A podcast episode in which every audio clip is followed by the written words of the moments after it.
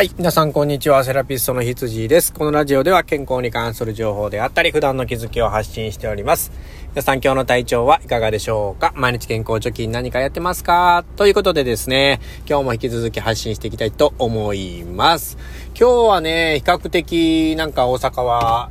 晴れたような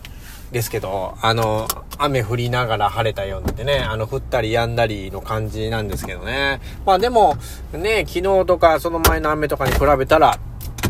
かなりマシかなっていう風に思います。今週は全部雨と思ってたんでね、えー、よかったっすね。でもなんか、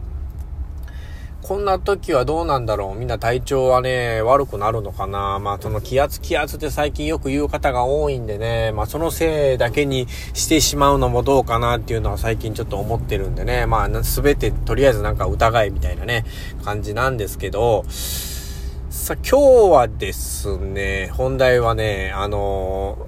あんまりね、あの健康にはちょっと関係ないかもしれないんですけれども、あのー七分だけはいいよねっていう、こういう話をしたいなと思うんですよ。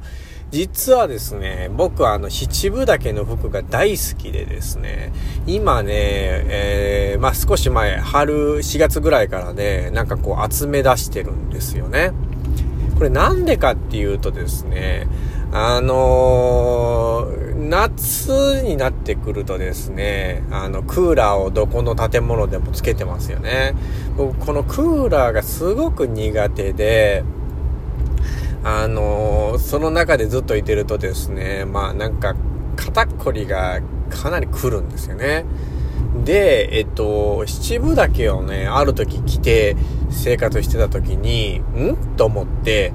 あの、クーラーの中でずっといいてもね、そんなにしんどくならないんですよね。で、えっと、これがなんでなのかっていうところをちょっと分析してみたんですよ。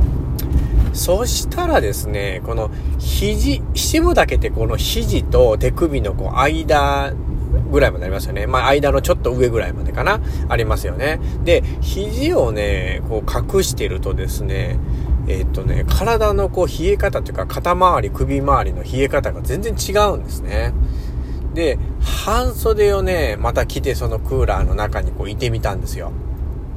そうしたらですね、やっぱしんどくなるんですよね。で、そこのちょっとした長さ、えー、肌の出具合あるじゃないですか。まあ、これで、えっと、かなりね、変わるということが分かったんですよ。まあ僕だけかもしれないですけどね。まあとりあえず、いろんな方にそういうまあ話をね、してみて、こうちょっとデータを取ってみようかななんて思ってるんですけど、あの、でもですね、あの、肩はいいとしてもですね、その三頭筋、二頭筋ってまあ分かる人は分かると思うんですけど、あの、力こぶのできるとこですね。それとその裏の筋肉と、その、こう、そのあたりのね、筋肉ってやっぱり結構分厚さがあるんですよね。ここがね、冷えちゃうとですね、あの、まあ、すごく循環が悪くなって、あの、肩こり、首こりっていうのは強くなるのかもしれませんよね。で、肘の下まで覆うっていうことは、その辺がまだ冷えにくくなるっていうことなんですよ。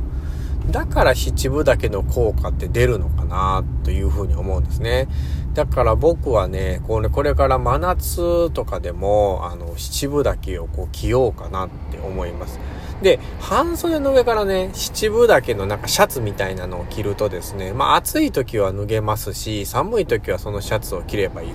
なんか長袖のシャツを着ると暑すぎますよね。完全に。で、七分丈ってやっぱりその袖のところが開いてるので、いい感じで風が入ってくるんですよ。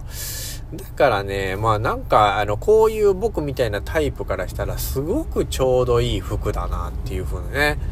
感じてるんですね。で、まあ見た目も悪くないじゃないですか、そんなに。あの、昔だったらなんか中途半端な竹穴みたいな言われてた時代もありましたけど、今はなんかちょっとこう、おしゃれチックでね、あの、見えますよね、七分だけなんか。まあ五分だけっていうのもあるんですけどね。あの、五分はね、でもちょっとこう、肘が出ちゃうんですよね、若干。だから僕は七分丈が好きなんですけど、まあその完全なる半袖よりはまあ五分丈みたいな感じでもいいかもしれませんね。はい。皆さんもどうですかね？結構その肩こり、首こりが、あの、強い人、えー、若い方で、高齢者の方でもね、は結構腕を出していることがもしかしたら多いかもしれませんので、あの、その辺ね、自分の生活をちょっと一回見直してですね、まあ、えー、服をね、ちょっとこう変えてみて、えー、そうやってこう改善するかどうかを試してみるっていうのもね、一つ面白いかもしれませんので、えー、一度ぜひやってみてください。ということで今日のお話はこれでおしまいにしたいと思います。えー、次回もよろしくお願いします。ということで、セラピスストの羊でした。ではでは。